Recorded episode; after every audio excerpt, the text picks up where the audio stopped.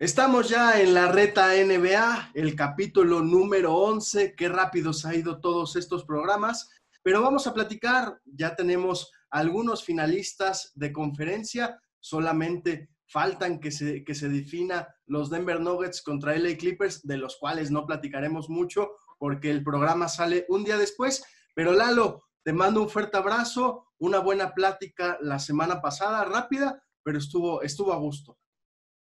Increíble, ¿no? Cuando estás teniendo, te estás divirtiendo tanto con estos playoffs, el tiempo vuela. Pero bueno, un abrazo, Charlie, Quique. Estamos súper contentos del básquetbol de la NBA y esperemos mejores resultados, así como lo dijiste, el, séptimo partido eh, de, de, los Clippers contra mis Denver Nuggets. Ahora tengo que representar al equipo de los Nuggets, ya que jugué para ellos cuatro años, porque mis Mavericks no están en los playoffs. Pero bueno, vamos a estar echándole porras a los Nuggets eh, y nos concentraremos en los otros partidos, pero este partido va a ser un partidazo y espero que la gente lo disfrute. Y qué buen momento del año, empezó la NFL y están los playoffs de la NBA, las dos mejores cosas para que, te gustan y que, y, que, y que la gente te sigue bastante. Y pronto viene Santa Claus, papá, así que es lo mejor que puede ocurrir y con todo y pandemia, Santa Claus va a llegar, de eso no tengan duda. Así que, Charlie, Lalo, un abrazo, queridos amigos, bienvenidos, listos para charlar. Y me pongo de pie con Denver. Charlie, qué bárbaros, qué, qué corazón. Lo primero que quiero decir rumbo a nuestros análisis, Charlie, es que a esta altura de los playoffs, es muy difícil que haya una gran diferencia de un equipo a otro. Los equipos están muy parejos. Y la diferencia en gran parte es el corazón con el que juegues. Y Denver está jugando con el corazón. Y Jokic es un, genio. Vamos a hablar de eso más. Perfecto, vamos a arrancar hablando de los Lakers, quienes consiguieron el pase a la final de la conferencia oeste después de vencer en la primera ronda a los Portland Trail Blazers, luego a los Houston Rockets en cinco partidos. Pero Lalo, conforme ha avanzado la postemporada, ¿en qué han mejorado estos Lakers? Porque durante los seeding games los vimos que estaban tambaleándose, que no estaban tan sólidos y de hecho tuvieron récord de tres victorias y cinco derrotas, pero las dudas actualmente con los Lakers ya son muy pocas. Claro, digo, los Lakers y, los Houston Rockets fue una serie pues, que relativamente la platicamos y fue algo esperado, ¿no? Sabíamos que los Lakers iban a sobrepasar a los Rockets, ¿por qué? Porque los Rockets no tienen la defensa, pero ¿en qué mejoraron los, los Lakers? Los Ángeles, creo que el, regreso de Ryan Rondo les dio otra arma más a la ofensiva, porque está metiendo casi 11 puntos, especialmente en los últimos cuatro partidos, ya que agarró un poquito más de ritmo, se metió en cancha, pero en la defensa, creo yo que ahí les aportó muchísimo a los Lakers. ¿Por qué? Porque está defendiendo eh, muy bien a, los otros jugadores en el perímetro. Eh, la estrategia que tuvo los Lakers hay que darle crédito al entrenador porque la verdad que lo hicieron muy bien, dejaron tirar a, Russell Westbrook, digo Westbrook, ya ves que le gusta tirar ladrillos al, canasto, pero bueno, yo creo que hay que darle eh, ese crédito a Ryan Rondo y como todos sabemos, los Lakers también tienen los dos superestrellas que han, jugado muy, muy bien y cuando le metes a, a un Alex Caruso, un, un Kuzma y un KCP, que meten, un juego mete 16 puntos, uno de ellos, otro juego mete 17, Carl Kuzma, otro tira muy bien de 3 puntos, eh, KCP, eh, pero la verdad que, que, creo yo que se está armando el equipo de los Lakers de los mejores tres jugadores que es LeBron James, Anthony Davis y Rajon Rondo. Esos son los, los tres principales y creo yo que, que en papel pues van a ser imparables, sin embargo pues la edad les, está quedando un poquito ahí a, LeBron James, aunque ya está jugando a mejor, el mejor básquetbol en los playoffs. Sin embargo, todavía me preocupa la edad de LeBron James, si puede eh, continuar con esa intensidad, eh, con esa fortaleza en la tercera ronda de los playoffs. Lo que sí te puedo decir es de que va a estar un poquito más descansado.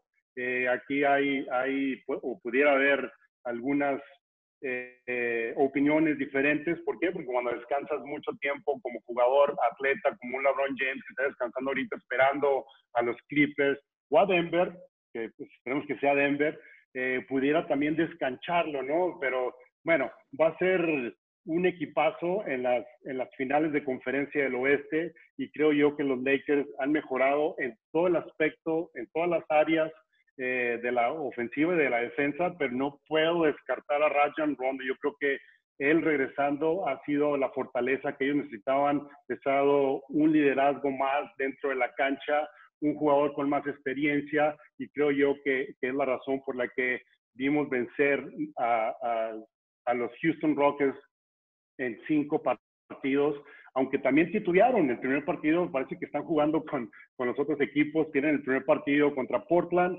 ganan cuatro partidos seguidos. Tienen el partido contra Houston, ganan cuatro seguidos. Como que despiertan, igual que Denver, ¿no? Cuando están en presión y cuando la gente está dudando, es cuando los Lakers juegan su mejor básquetbol. Y Kike, el tema Rayon Rondo, muchos no lo veíamos venir. Yo, yo la verdad es que ya es un veterano de 34 o 35 años que ya no creía que podía dar el potencial en una instancia de, playoffs como la actual con los Lakers. Yo mismo lo dudaba aquí, Charlie, en, el análisis pasado yo les decía, veo muy difícil que Rondo recupere el ritmo de juego. No, espectacular, increíble. Hubo un partido contra Rockets que si suma su producción la producción de Rondo con sus asistencias fueron casi 40 puntos los que produjo. Digo, un jugador de banca que te genere 20, 24 en, puntos y que te genere otras 10 o más asistencias, wow, espectacular. Y eso lo está haciendo Rondo. Agrega la defensa, como cita Lalo. Lo que Lakers necesitaba, Charlie, era encontrar caminos que bajaran la responsabilidad de LeBron y Anthony Davis. Hasta hace unos días decíamos, para que Lakers gane necesitan 30 puntos de Anthony Davis, 30 de LeBron James y entre los dos 30 tablas. Y ahora eso no es requisito. Caruso, ¿qué tal el ascenso de Caruso? Caruso es un jugador que es imposible que no te enamores de él. Qué intensidad, qué agresividad, qué manera de ir por todas. Tiene triple. LeBron James y él se entienden con los ojos cerrados. Entonces tienes a Caruso y tienes a Rondo para darle rotación al cuadro bajo. Caruso tiene triple, eh, se entiende muy bien con LeBron James. Oye, los Lakers están llegando a pico de rendimiento y están llegando a pico de rendimiento en la serie más importante. Yo no sé si va a ser Denver o si va a ser Clippers. Sigo creyendo que Clippers es el equipo más completo en la NBA, pero no está jugando con, con corazón. Y, y, si fuera Denver, bueno, pues Jokic va a estar listo para el reto. Pero los Lakers, Charlie, tengo muchos amigos Lakers deben estar muy contentos porque su equipo está alcanzando pico de rendimiento en el momento más importante de la temporada y la razón de esto se llama Rayon y se apellida Rondo. Y ya veremos cómo llega LeBron James, que seguramente va, va a estar descansado. También es, es una incógnita, ya como, como lo decía Lalo. Y, veremos cómo, cómo se encuentra, porque va a ser muy importante en estas instancias y que estén descansados para llegar, llegar a tope a las finales de conferencia y luego, si se da, a las, a las finales NBA. Vamos a trasladarnos hacia la conferencia este, donde juega Boston Celtics y mi Miami Heat, que, que desde aquí, desde hace unas semanas, lo estuvimos anunciando. Lalo, ¿tú quién crees que vaya a ser la figura de esta serie? Pues mira, son tantos los jugadores excelentes por parte de, de, Boston y del Miami Heat. Nos podemos ir con, con Jimmy Butler por Miami, Bam Adebayo o los otros tres que tiene Boston, pero si tengo que seleccionar a alguien, va a tener que ser Jason Tatum. Jason Tatum a temprana edad, tan solo 21 años, está mejorando su básquetbol, especialmente en los playoffs, y lo que hizo en la ronda pasada fue excelente, espectacular porque no fue fácil vencer a los Toronto Raptors después de que Boston eh, se fue arriba 2-0, mentalmente se, desinflaron después de perder dos partidos, especialmente el, juego número 3, que lo tenían completamente ganado los Celtics, y les metieron una canasta de tres puntos, faltando punto siete segundos, que es algo casi imposible, pero por eso nos encanta la NBA, porque todo puede suceder. Eh, creo yo que ahí fue cuando Jason Tatum le dio la vuelta. Fue un, un momento pivote para él donde dijo, ok, voy a cargar este equipo y los aniquiló, a, los Toronto Raptors los aniquiló en, el, séptimo partido, que fue un partidazo. Eh, Charlie, de hecho, estaba tomando tanto vino que porque estaba tan nervioso, dije, ¿quién va a ganar? Está súper bien este partido, pero bueno, eh, eh, Jason Tatum, si, si continúa con, con esa tenacidad dentro de la cancha, con ese liderazgo a temprana edad y anotando puntos, porque es un James Harden, se pudiera decir, no necesita una jugada, necesita absolutamente nada, nada más necesita que le des el balón y tiene la habilidad de votar, de, hacer un pick and roll o simple sencillamente hacer eh, una, una isolation, que se le llama, ¿no? Irse uno contra uno y anotarle una canasta principal para los Boston Celtics. Así es de que me tengo que ir con Jason Tatum. Eh, todavía le tengo muchísimo respeto a, a, Miami Heat porque hay una comparación eh, bastante buena. Dicen que ahora el Miami Heat es el nuevo Detroit Pistons. Cuando los Pistones ganaron eh, con Larry Brown, con Chauncey Billups, con Richard Hamilton, un equipo que ganó basado en la, en la química del equipo, no tenían aún superestrella, Chauncey Billups tal vez fue el, mejor jugador en ese momento, pero aportaron todos en ese equipo. Creo que el Miami Heat es muy similar, eh, tienen un roster más o menos similar también, eh, con un buen entrenador como eh, Eric Spostra y también Larry Brown, pero la verdad que, que mis respetos para el Miami Heat, está jugando un básquetbol impresionante está dando muchas sorpresas y no dudaría si el Miami Heat también da la sorpresa y vence a, los Celtics de Boston. Pero viéndote las estadísticas, estaba viendo a Boston, está liderando en todas las estadísticas, en la ofensiva y en la defensiva. Pero volvemos, volvemos al comentario que hizo Enrique Garay. Aquí en las finales de conferencia, sí es muy importante el roster y el talento, pero el que tiene corazón y el que juega con más pasión es el que puede pasar. Y ahorita estoy viendo a un Miami Heat jugando con mejor, ah, una intensidad más alta y con más corazón que los Boston Celtics.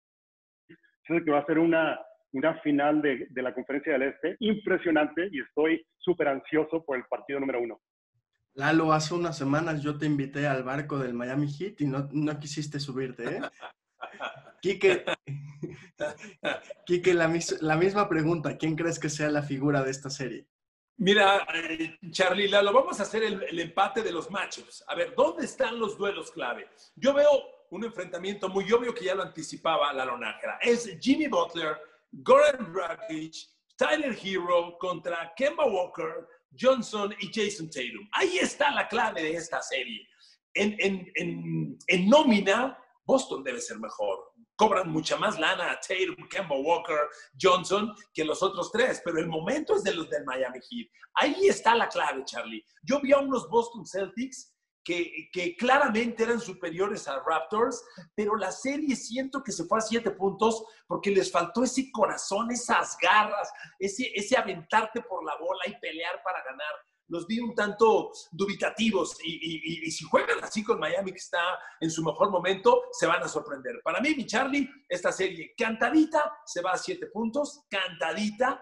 Eh, por el momento es Miami Heat el que está jugando mejor básquetbol. Me encanta la comparación que acaba de hacer Lalo con los, con los Detroit Pistons de Larry Bird. Súper aplicable, es muy válida y yo creo que es el sueño de todo equipo, ¿no? Tener un equipo sin demasiados superestrellas, con buena química y que te aspira al campeonato. Miami lo tiene, pero te repito, para mí ahí está la clave. La reitero. Jim Butler, Goran Dragic, Tyler Hero contra Kemba Walker, Johnson y Jason Taylor. En ese empate, en esos matchups, ahí está la clave y Miami está jugando mejor básquetbol al momento.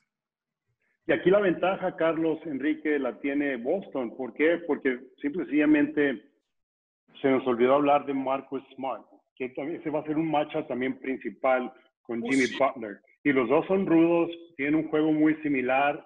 Eh, obviamente tiene más talento Jimmy Butler, pero los dos juegan con muchísimo corazón y pasión, que eso hace que le den un poquito de, de, descanso a un Jason Tatum y a un Jelly Brown. No tienen que defender todo el tiempo a Jimmy Butler, porque eso también te afecta en la ofensiva. Así es de que ese matchup de Marcus Smart y Jimmy, contra Jimmy Butler, que ya lo hemos visto, Boston, cuando Jimmy estaba con Chicago, eh, en aquel momento había una confrontación eh, muy aguerrida que me, me, encanta muchísimo porque se está volviendo a dar, pero ahora Jimmy Butler con el Miami Heat y Marcus Smart sigue con los Boston Celtics, pero no hay que olvidarse de ese matchup que va a ser algo eh, que seguir en esta serie.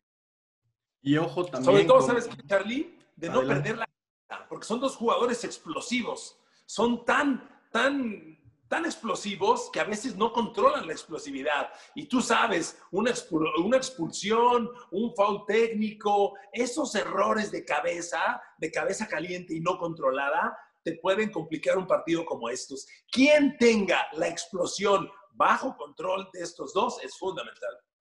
Y seguramente habrá mucho trash talk entre, entre ellos dos, pero también yo, yo me voy con la figura y, creo que así va, así va a pasar de Bama de Bayo. Le hemos visto un tanto dubitativo durante, eh, durante Disney, pero creo que contra Daniel Tice y contra esa mala defensa que, que llegan a tener si no es Tice en la pintura de los Celtics, creo que Bama de Bayo puede, puede ser la sorpresa.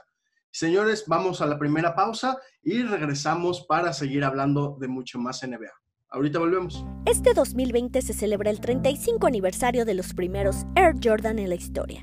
35 años donde estos tenis dejaron una huella imborrable y para celebrar se lanzarán los Air Jordan 35. En los últimos días vimos un primer vistazo de este nuevo modelo de la marca. La joven superestrella de los Celtics, Jason Tatum, fue uno de los dichosos luciendo este par, al igual que Jeff Green en el juego 4 entre Rockets y Lakers, y Kia Nurse de la WNBA con New York Liberty. Los Air Jordan 35 serán intervenidos por Hiroshi Fujiwara en colaboración entre Jordan con Fragment Design y saldrán en el mes de noviembre. Y ya que hablamos de esta marca, ¿qué tal los Air Jordan 16 Why Not que lució Russell Westbrook? La estrella de los Rockets acaba de tener el regalo soñado de cualquier sneaker lover. Imagínate que viene Nike y te dice que puedes crear el diseño de tus sueños. Y tú le dices que te encantan las Air Jordan 16 y las Converse Chuck 70 ¿Y sabes qué hace Nike? Al ser socio de Converse, te presenta un pack en la misma caja con las dos zapatillas. Toma ya el resultado, las Air Jordan Why Not 10 Converse Pack. Las Air Jordan 16, un diseño mítico de la saga Air Jordan, que en esta ocasión la característica principal es la cubierta magnética desmontable. En un abrir y cerrar de ojos, el modelo es completamente distinto.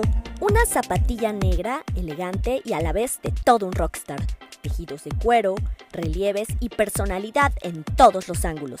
Transmiten fuerza igual que el estilo de juego de Westbrook.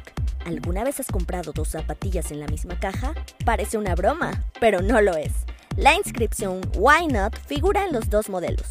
Una declaración de principios que se inspira en el baloncesto urbano las canchas donde han aprendido muchos de los mejores jugadores de la liga. Las Converse Chuck 70 Russell Westbrook tienen incrustadas la representación de las redes de cadenas de las canchas de básquet.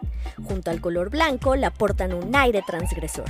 Nike ha anunciado que el lanzamiento está previsto para el próximo 2 de octubre. Así que mantente muy al pendiente como cada semana de las novedades del Sneaker World. Para la reta NBA, Ani Ramírez de regreso ya en la reta NBA para seguir botando un poco el balón. Y antes de, pasarle la bola a Lalo Nájera para que tire desde larga distancia, voy, bueno, ya, ya hablamos de los Houston Rockets. Mike D'Antoni anunció que no iba a renovar su contrato con, esta franquicia. Y Lalo, tú, tú conoces muy bien lo que pasa dentro, dentro de Houston, sabes cómo, cómo se mueven, ya nos decías que también conoces al, dueño de la, de la franquicia. Y, justamente fue, fue el equipo que te escogió en el draft del, del 2000 para que te traspasaran a los, a los Dallas Mavericks. Pero, ¿qué le espera a los Houston Rockets sin mucho espacio salarial, con sus picks de draft prácticamente, pues están, están embargados? Es un, es un futuro muy, muy complicado el que le espera a Houston, Lalo. Bastante, bastante complicado el futuro de Houston. ¿Por qué? Porque se les va el entrenador que para mí es el ideal para los Houston Rockets. Un Mike D'Antoni que eh, juega mucho a la ofensiva, tiros de tres puntos. Aquí creo yo, eh, y, escuché rumores, no quiero decir de dónde, pero escuché rumores desde que cambiaron a Clint Capella. Eh, Mike D'Antoni les reiteró a, los ejecutivos, los que tomó esta decisión, que era un, era un error bastante grande. ¿Por qué? Porque les, le quitaron al equipo la única pieza que defendía, que defendía y que podía atacar el aro, por eso fueron a un juego un poco más moderno, con puros eh, jugadores que, que no, el, creo que el más, el más alto pasaba, estaba como en dos metros cuatro, y creo yo que ahí hubo una pelea en, en, en, ese matrimonio de Mike D'Antoni y, y Morley, el, el, presidente de los Houston Rockets, y que nunca hicieron las paces. Entonces creo yo que al irse Mike D'Antoni, lo más seguro es de que Mike D'Antoni ya tenga otro trabajo ya en línea. No creo que se vaya a ir nada más por irse, pero sí había, hay otros rumores que, que, lo quieren en diferentes equipos de la NBA. Sin embargo, al irse un, eh, perdón, un este, entrenador de esta talla, eh, que yo creo que, que dio bastante bastantes frutos para Houston, eso va a ser una complicación gigante para ellos. ¿A quién, quién lo va a reemplazar? ¿Quién tiene ese, ese pedigrí de, de, entrenador? Pues no veo a nadie que pueda reemplazarlo. Eh, va a tener que ser alguien que, que, sea un poquito diferente y tal vez tenga que haber algunos cambios en el roster.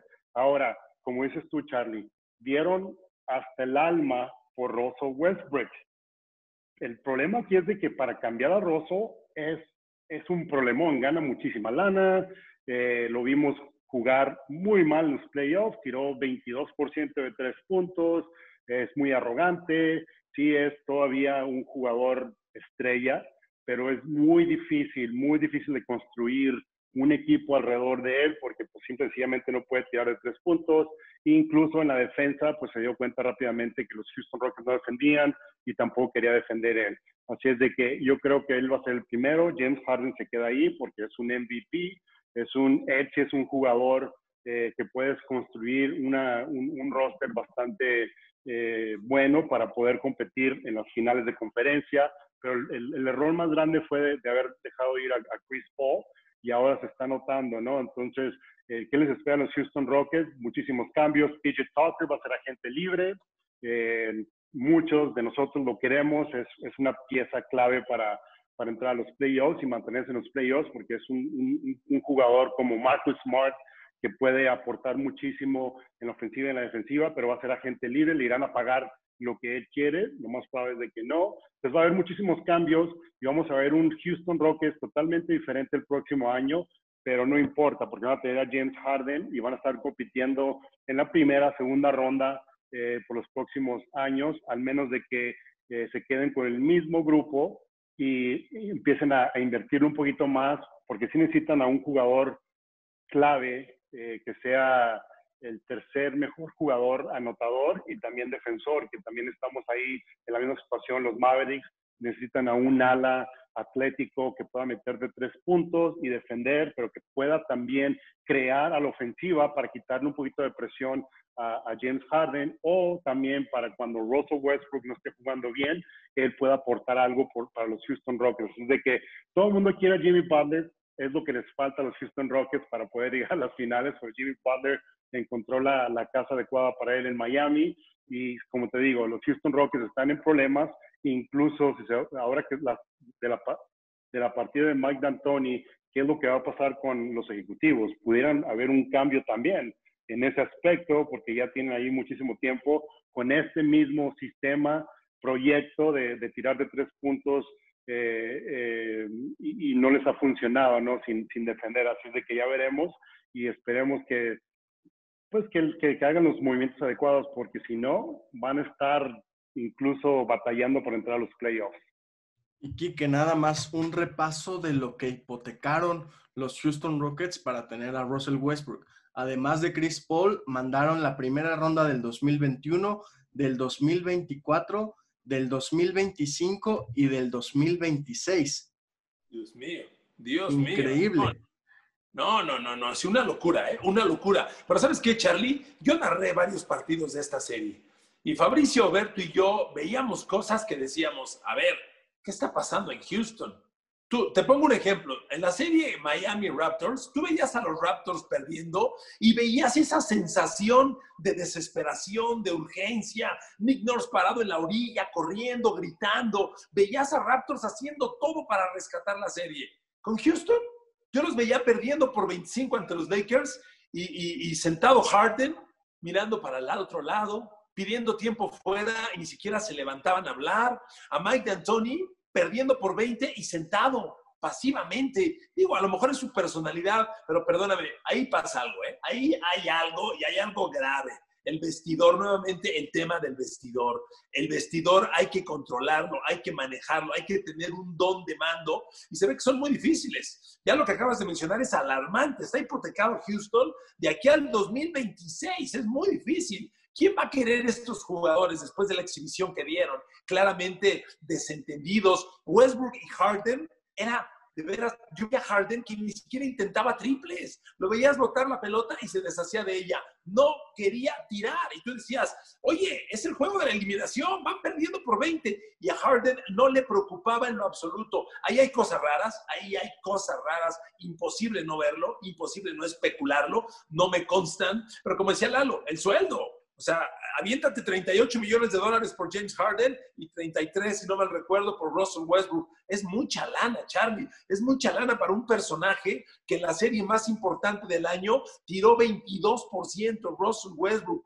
Con esos números, con esos antecedentes, ¿quién lo va a querer a cambio? Realmente se avecinan tiempos negros para los Rockets de Houston. No veo cómo repunte esta franquicia y con el escenario como está, van a ser varios años complicados. Y fue muy común ver también a James Harden que en, distintas jugadas se aislaba y él no hacía absolutamente nada. Sí, sí es. Sí, sí, sí. O sea, ese, ese apunte que, que, dices es muy importante. Pero ahora vamos con otro de los eliminados, que son los Milwaukee Bucks. Seguramente en unos días se anunciará que Giannis Antetokounmpo se queda con el MVP de la temporada 19-20 por segundo año consecutivo. Y ayer unos reportes se, filtró que se sentó con el dueño para platicar de lo que fue la temporada y el propietario le dijo que lo iba a rodear con, con el personal adecuado para que estos Bucks puedan ser campeones. Lalo, ¿qué necesita Yanis y Milwaukee para que puedan dar ese siguiente paso? Bueno, Carlos, Kike, lo hablamos anteriormente, vimos problemas con Milwaukee porque no tenían a un armador, no tenían a un Chris Paul, que por ejemplo ahorita están los rumores de que lo están persiguiendo a Chris Paul para que se vaya a Milwaukee. Eh, creo yo que Giannis está demandando a un armador que sea mejor que, que un Eric Bledsoe y, y están, están toda la razón, porque sí, va a cargar el equipo, pero digo, volvemos a lo mismo, tiene que tener un descanso eh, porque él es el armador. Giannis Antetokounmpo es el armador del equipo de los Milwaukee Bucks, es el que está creando no solamente la ofensiva, pero también tiene que defender a todo el mundo, tiene que bloquear, tiene que rebotear, tiene que empujar el balón, tiene que crear jugadas para sus compañeros de equipo, tiene que anotar sus 25, 30 puntos. Es mucha carga para Giannis. Y si no le das un descanso, eh, lo vimos con un LeBron James también a, temprana edad, fue la razón por la que se fue a, Miami Heat, LeBron James, con, con D. Wade y también con Chris Bosh. No me sorprendería si Giannis se mueve de equipo, no puede hacerlo ahorita en este momento, pero lo más seguro es de que no va a extender su contrato, ya puede extender su contrato multianual con los Milwaukee Bucks y lo más seguro es de que se quede con, con sus opciones abiertas para poder en su momento eh, partir a otro equipo. Ahora, Milwaukee, si hace esos movimientos adecuados, si mejora el roster, pudiera tener una oportunidad de quedarse a Giannis, pero ahorita está muy, muy difícil de que hagan algo porque hablamos a lo mismo, es mucha lana y Milwaukee es un mercado pequeño. Relativamente hablando, es un mercado pequeño a comparación de unos Lakers, Boston, Golden State. Ellos tienen dinero para gastar por todos lados, incluso los Houston Rockets. Entonces está por verse todavía, pero si me dices, ¿qué le falta a los Milwaukee Bucks? Me quedo claro una vez más, porque lo, platicamos anteriormente nosotros tres, es un armador, un Chris Paul, un Kemba Walker, un armador que le pueda dar esa flexibilidad a ese equipo y ese descanso a Giannis Antetokounmpo.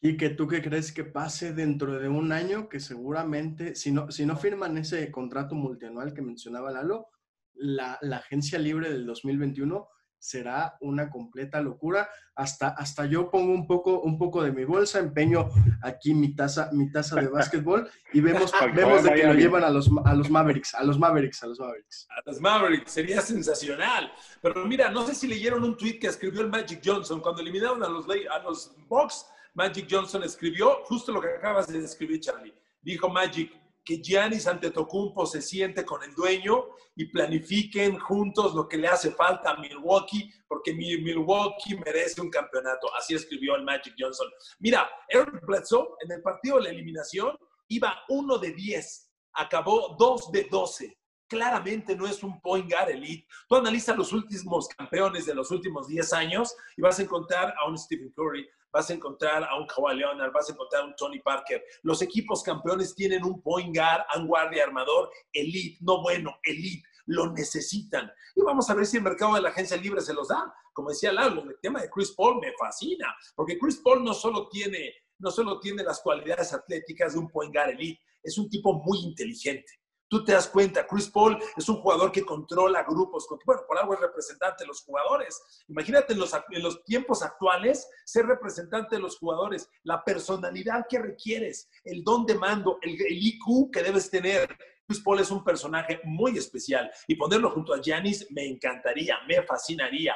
Ahora, metámonos a la cabecita de Giannis. Si te quedas un año más en Milwaukee, digo, lo que yo he leído, es que Milwaukee le podría dar hasta 260 millones. Es un chorro de lana, Charlie Lalo. Es muchísimo dinero. Y si se va de los Bucks, eh, no, recibiría la misma cantidad, recibiría considerablemente menos, pero irte a un mercado como Los Ángeles, como Dallas, como Miami, sería espectacular. Entonces, el mundo de las especulaciones me encanta, me fascina, pero está bien claro. Eric Bledsoe le quedó grande la chamba, hay que buscar un point nuevo en los Milwaukee Bucks interesante lo que va a pasar con, con, Milwaukee. Y antes de ir a la última pausa, Lalo, Kike, algo que les gustaría agregar, simplemente ahorita viendo un poco del, del sueldo de Russell Westbrook, en el, fue en el 2018 que firmó una, un contrato por 205 millones de dólares y para la temporada 22-23, cuando tiene opción de jugador, le pagarán nada más y nada menos que 46 millones de dólares si es que decide quedarse en el, equipo en el que esté. Capaz de que los Milwaukee Bucks se van por Russell Westbrook. Sería un error, un error gigante, porque es un Eric Bledsoe en, en esteroides, ¿no? Porque sí es, más atlético, pero no, no es un armador, no es un dos. Lo que sí es, es un ganador, eso me queda claro, Russell Westbrook, pero no tiene la habilidad para poder cargar un equipo a las finales de conferencia o a las finales eh, de la NBA. Así es de que no se sabe todavía. Eh, lo que sí quiero añadir de los Milwaukee Bucks es de que Giannis Antetokounmpo también es una persona brillante fuera de la cancha y ya, ya está el, el camino que fue marcado por un LeBron James y por un Kevin Durant, que es irse a un equipo, a otro equipo, como lo hizo LeBron James y Kevin Durant, firmar por dos años y luego volver a firmar, ahora sí, por esa cantidad gigante que pudiera ser no 200 160, puede ser 350 millones de dólares para ese entonces. Así de que yo creo que Gianni se queda un año más. Eh, van a tratar, igual que los Houston Rockets, me dudaría si empiezan a cambiar, eh, pero creo yo que, que Giannis ya está viendo el futuro y lo más probable es que lo veamos en otro uniforme en los próximos años. Perfecto, perfecto. Vamos a la última pausa y ahorita volvemos para escuchar la anécdota de Lalo Nájera. Ahorita volvemos ya en el último bloque de la reta NBA y nuevamente aquí armando un poco el juego, vamos a pasarle el balón a Lalo Nájera para que nos cuente, pues ya, ya decías que tu segundo equipo son los Denver Nuggets, jugaste durante varios años ahí con Carmelo Anthony, con Alan Iverson, el entrenador era George Carl, un, un entrenador bastante duro y bastante, bastante polémico, pero Lalo, ahorita, ahorita nos decías un poco de aquella anécdota cuando vencieron a los Warriors para, para pasar a los playoffs. Y adelante, es, el espacio es tuyo. Pues mira, ah, gracias primero que nada por, por acordarme, Kike, de, de esa anécdota. Denver sí tuve también tres años y medio, cuatro años, cuatro temporadas en los cuales llegamos a los playoffs, pero la más fuerte fue la temporada donde hubo una riña en el Madison Square Garden. Se hace una pelea gigante y, y sí, comenzó con George Carl y Isaiah Thomas. Estábamos ganando por 30 puntos. Allá al final, George Carl todavía nos tenía a los titulares jugando. Eh, George, ahí nos está mostrando un super, super libro. Pero en ese entonces se vuelve una pelea que no la vamos a, revivir. Sin embargo, lo que pasa, eh, el castigo que viene después de esa pelea en el Madison Square Garden fue que me suspendieron a Carmelo Anthony por 25 partidos y a Jared Smith por 15 partidos. Ahí es cuando nuestra eh, oficina ejecutiva hace el cambio por Alan Iverson. Eh, un juego que tuvimos contra Sacramento King, nada más teníamos ocho jugadores que apenas, porque la regla es tienes que tener ocho jugadores vestidos para poder participar, si no tienes que perder el partido y no jugarlo. Sin embargo, no entendía Carmelo lo que le había hecho, el daño que le había hecho a la, a la institución, a los Nuggets de Denver y tampoco Jared Smith. Estaban siendo egoístas. ¿Por qué? Porque pues obviamente un, un equipo de la NBA, sus aspiraciones es de competir y llegar a los playoffs. Hacen el cambio por Alan Iverson, eh, nos tomó un, buen de tiempo hacer ese proceso, de hacer esos cambios, adaptar al juego de Alan Iverson. Sin embargo, pues ya más adelante viene Carmelo Anthony, George Smith, se pone el equipo completo y estamos batallando para obtener el último lugar de los playoffs, algo similar como los Portland uh, Trail Blazers, ellos fue por lesiones, pero recuerdo muy, muy, muy bien que estábamos compitiendo contra Golden State, en aquel entonces ya había estado Don Nelson entrenador, habían cambiado, estaba, eh, estaban tratando de también entrar a los playoffs con Steven Jackson, con Monte Ellis, con este Harrington, tenía un equipo bastante bueno, pero relativamente joven. Nosotros llegamos al último partido y era el partido decisivo para entrar a los playoffs y era porque si quedamos empatados, Golden State y nosotros, pues iba a pasar Golden State. Teníamos que ganar ese partido como diera lugar. Entramos con todo, es la temporada regular, por cierto, con todo y nos vamos abajo 20 puntos en, eh, a finales del primer cuarto. Cuando pide el cambio y, y saca, saco a Kenyon Martin, eh, Kenyon Martin está enojado porque quería seguir jugando, sabía de la importancia de este partido, me mete a mí y dije, bueno, pues estamos abajo 20, 22 puntos, algo así. Dije, voy a hacer mi chamba como siempre, voy a entrar a, a hacer un cambio con mi energía, con mi intensidad. Afortunadamente me dejaron tres veces solo, metí tres de tres, tres de tres para poder regresar al partido en el segundo cuarto. Le di la vuelta y agarro un ofensivo, un robo de balón. Entonces nos vamos y cortamos la, la, eh, la ventaja que tenía Golden State de 22 como a 14. Entonces ya se pone bueno el partido, de ahí jugué todo el partido, terminé con, con 15 puntos, con 8 rebotes.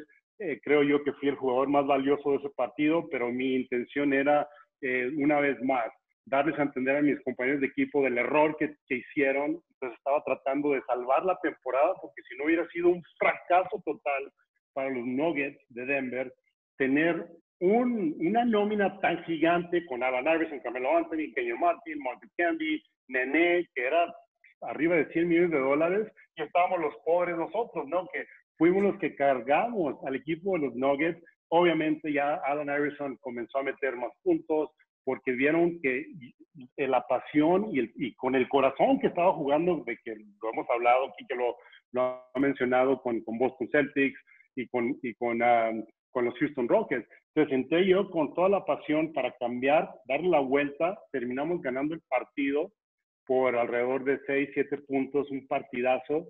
Eh, recuerdo que, que, esa, esa noche, después del partido, hablamos con, con George y me dijo, oye, te querían cambiar a como diera lugar, querían cambiarme a, a un Sacramento Kings, creo, pero él, él bloqueó el cambio y me dice, qué bueno que hiciste esto esta noche, porque le di la razón a George Carl.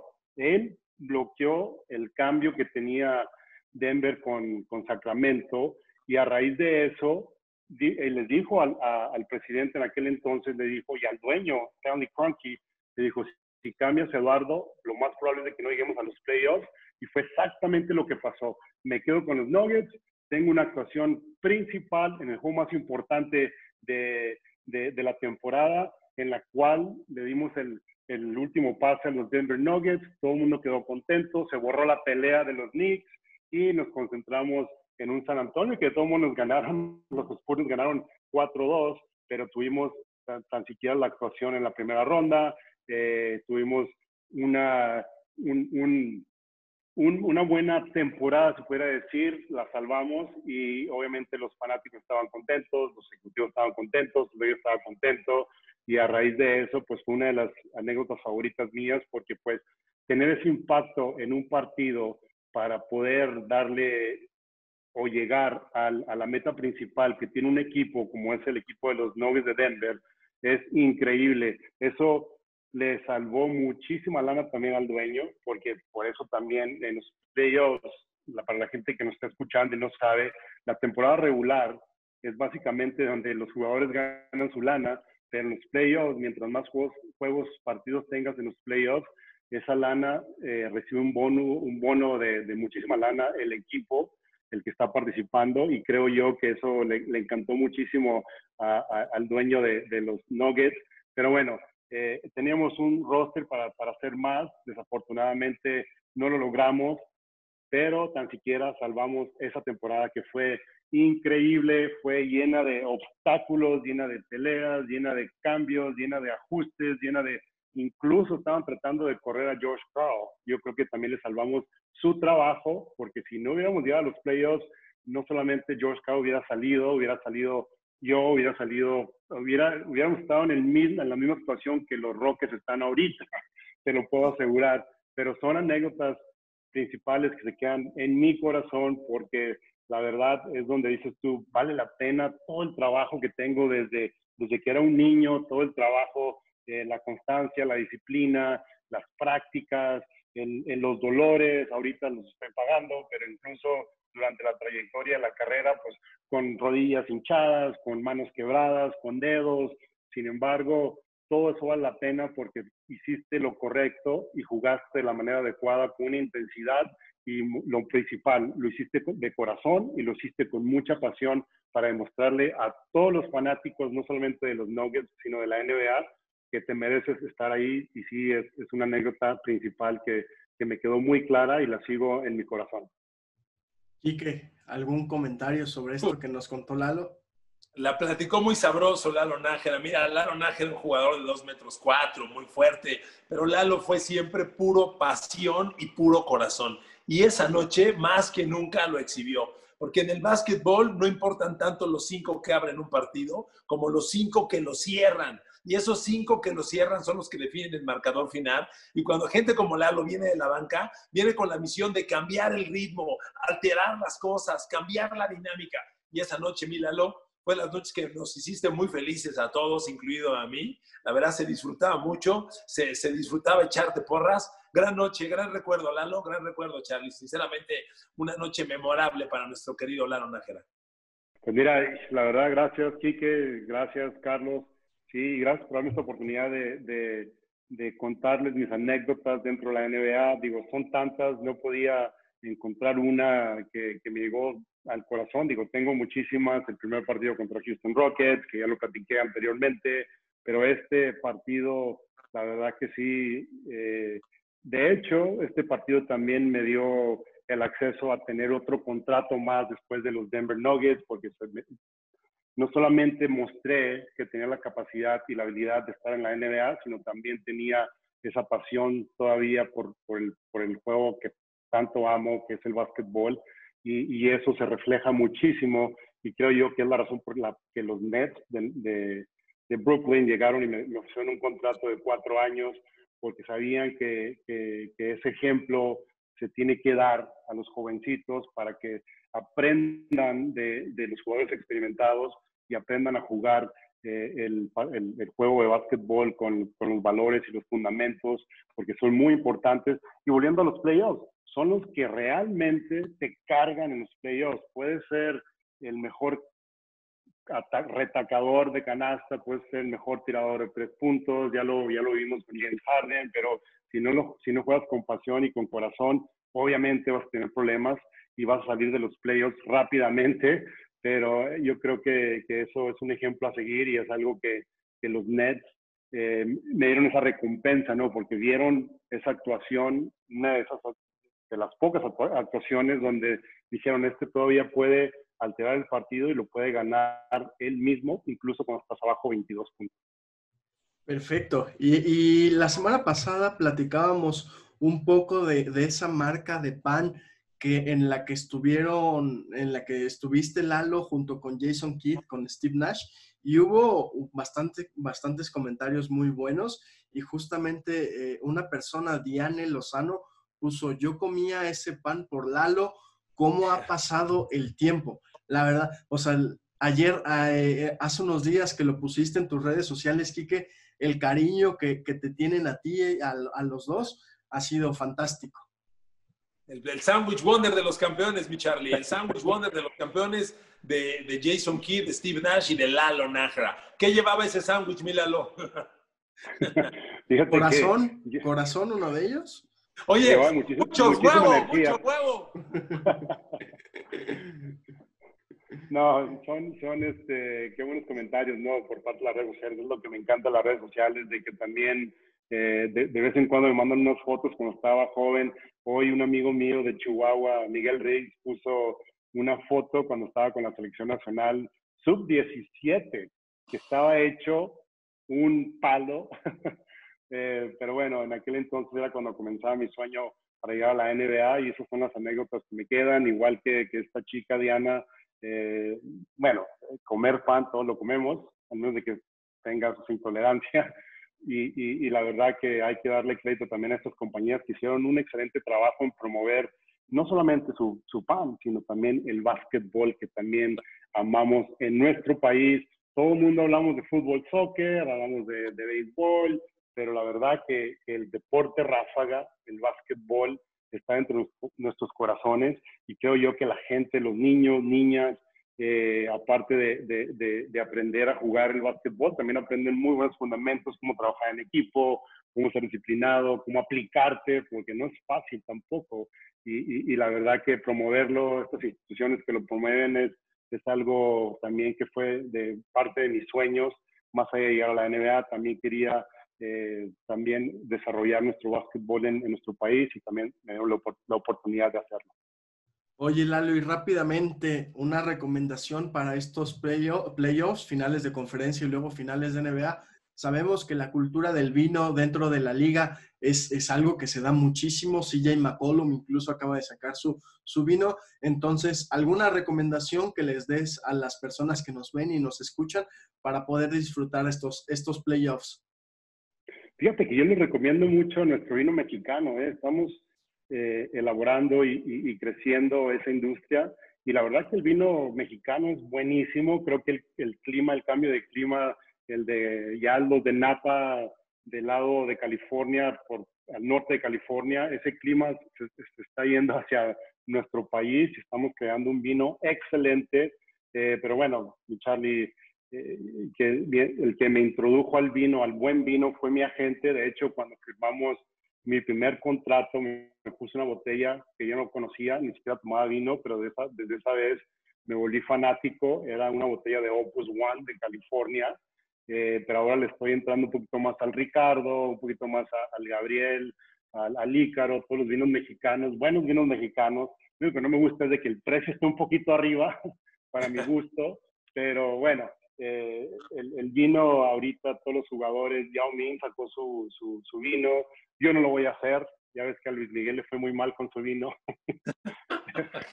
Al menos de que quiera perder una lana, pues lo hago, pero no, hay que hacerlo por diversión. Eh, en, su momento también pensé en esas ideas locas que tenía, cuando me retire voy a tener un viñedo en México o en Sudamérica o en algún lugar y, volverme o, mudarme a, a, un viñedo en México estaría genial. Sin embargo, ese sueño se, se espumó, eh, pero bueno, tan siquiera sigo bebiendo el vino como los otros jugadores. LeBron James es un, un tipo que hasta en la burbuja de los playoffs está tomando vino y es saludable, ¿no? Siempre y cuando sea una copa o dos, no como yo ahorita de retirado me echo dos botellas eh, de vez en cuando. Pero es, es, también, es parte de, de, de, de la, de la madurez digo yo. Es parte de la madurez, ya no, yo no, el tequila me encantaba y ahorita lo sigo bebiendo, pero es mucho más fuerte en mi, en mi hígado que el vino y el vino sí me encanta. Perfecto, pues llegamos a este, a este décimo, décimo primer capítulo de la reta NBA. Recuerden que los partidos los pueden seguir a través del NBA League Pass. También ESPN y TUDN lo estarán transmitiendo. En el League Pass, Kike, tendrás algunas narraciones, ya, ya me decías. Narro la final de la conferencia oeste, narro los partidos. Ahí, ahí estaremos Álvaro Martín y un servidor. Yo narro los juegos nones, Álvaro los juegos pares. Nos escuchamos con el gran Fabricio Berto, que es otro fan del vino, ¿eh? Fabricio también es especialista. Hay que juntar a Lalo y a Fabricio y van a entenderse de básquetbol y de vino. hay, que, hay que recordar que con tantos dolores, el único que, que eh, te quita esos dolores, especialmente la noche, el dolor de espalda, de rodillas, caderas, del abuso del cuerpo, pues, un buen vino, yo creo que te duerme todos los nervios y, y, obviamente duermes mucho mejor. Pero sí que vamos a estar ahí presentes también cuando estén narrando los partidos eh, eso tenlo, tenlo por seguro y felicidades, porque está haciendo un excelente trabajo. Roberto también, Fabricio Berto, excelente, igual que Álvaro y Charlie, nada más faltamos tú y yo, que nos den un contratito para comenzar a narrar los partidos, ¿no? Hasta, hasta de gratis también, Lalo. Muy bien, señores. Perfecto. También quiero mandarle un, un, abrazo y desearle mucho éxito a Gael Bonilla, aquí que ayer informabas que debutó con el segundo equipo del Barcelona, está en su último año de, high school, entonces es un año muy importante para, para el de Catepec. Y si, y si alguien tiene pantalones, eh, como, como ya lo decíamos, es la gente de Catepec, Quique. Exacto, de ahí somos todos. Yo soy catepense, ahí crecí. Fíjate, Carlos, Gael me ha, me ha dejado sorprendido. Creo que va a ser el próximo jugador que llegue a la NBA. Eh, Quique, lo más seguro es de que esté de acuerdo conmigo. Eh, siempre y cuando se mantenga fuera de lesiones, eh, las distracciones fuera de la cancha, es un chavo muy centrado, un chavo que, que le encanta y, está apasionado por el básquetbol y, y, obviamente la habilidad está ahí, ¿no? Eso, eso sin dudarlo, tiene la habilidad, es nada más cuestión de que se alineen todas las estrellas porque pues como todos entendemos y las lesiones son parte del juego, eh, mientras se mantenga eh, fuera de lesiones, de lesiones graves, digo, a, vas a tener que te quebraste un dedo o, una torcedura de, tobillo y todo eso, mientras que no sea algo grave, yo creo que lo vamos a ver muy pronto representando a nuestro país. Bueno, ya lo estamos viendo representando a nuestro país en, Europa, eh, pero muy pronto estará, yo creo, en la NBA y le deseamos toda la suerte del mundo porque se lo merece. he escuchado muy buenos comentarios por parte de los papás, que también los papás pudieran eh, ser una influencia, influencia positiva, pero también puede ser negativa, porque pues, obviamente no puedes, eh, tienes que dejar que el niño madure y creo que están haciendo un excelente trabajo apoyándolo, eh, tratando de darle su espacio para que él se desarrolle como atleta y como humano. Así es de que muy pronto lo veremos y esperemos que, que sea en un año o dos. Mira, Charlie, yo solo quisiera agregar, Gael Bonilla siempre ha ido adelante de lo que le corresponde. Hoy debería estar jugando con el Barcelona juvenil, su último año de juvenil, y sin embargo ya está con el equipo B. Estar con el equipo B es estar jugando con adultos. Él enfrenta a señores de 25 años, de 30 años. Gael tiene 17 y en su partido de debut tuvo cuatro puntos. Es un muchacho muy interesante, es un gar tirador, ya mide 2 metros 5. Yo estoy fascinado con su crecimiento y como bien dijo Lalo, hay que felicitar a Gael y felicitar a sus padres a la, señora Paola Silva y a, Edgar Bonilla, porque están haciendo un gran trabajo de llevar al niño despacito, como dicen por ahí, despacio que llevo prisa, y lo están haciendo muy bien. Desearles mucho éxito, también mandarles un abrazo a toda la familia que ya mencionabas y también a Rashid, a su hermano. Señores, se acabó el tiempo. Lalo, un gusto estar, estar aquí platicando de, de NBA. Vamos a darle, sí, los playoffs emocionantes, increíbles. Yo creo que todavía nos faltan muchas sorpresas eh, por parte de, esta burbuja de, los playoffs y de la NBA, así es de que estamos súper ansiosos para el próximo partido. Nos vemos pronto. Quique, un fuerte abrazo y también buen momento del año para que te sigan en todas tus redes sociales. Ahí los espero, ahí los espero con mucho gusto, mi Charlie. Un abrazo, Lalo. La próxima vez vamos a brindar con un buen vino, ¿eh? Prometido. Cuando ganen los Lakers. ok, ok. Muchas gracias por seguirnos y la siguiente semana nos vemos en este espacio ya con los playoffs bastante avanzados. Un abrazo.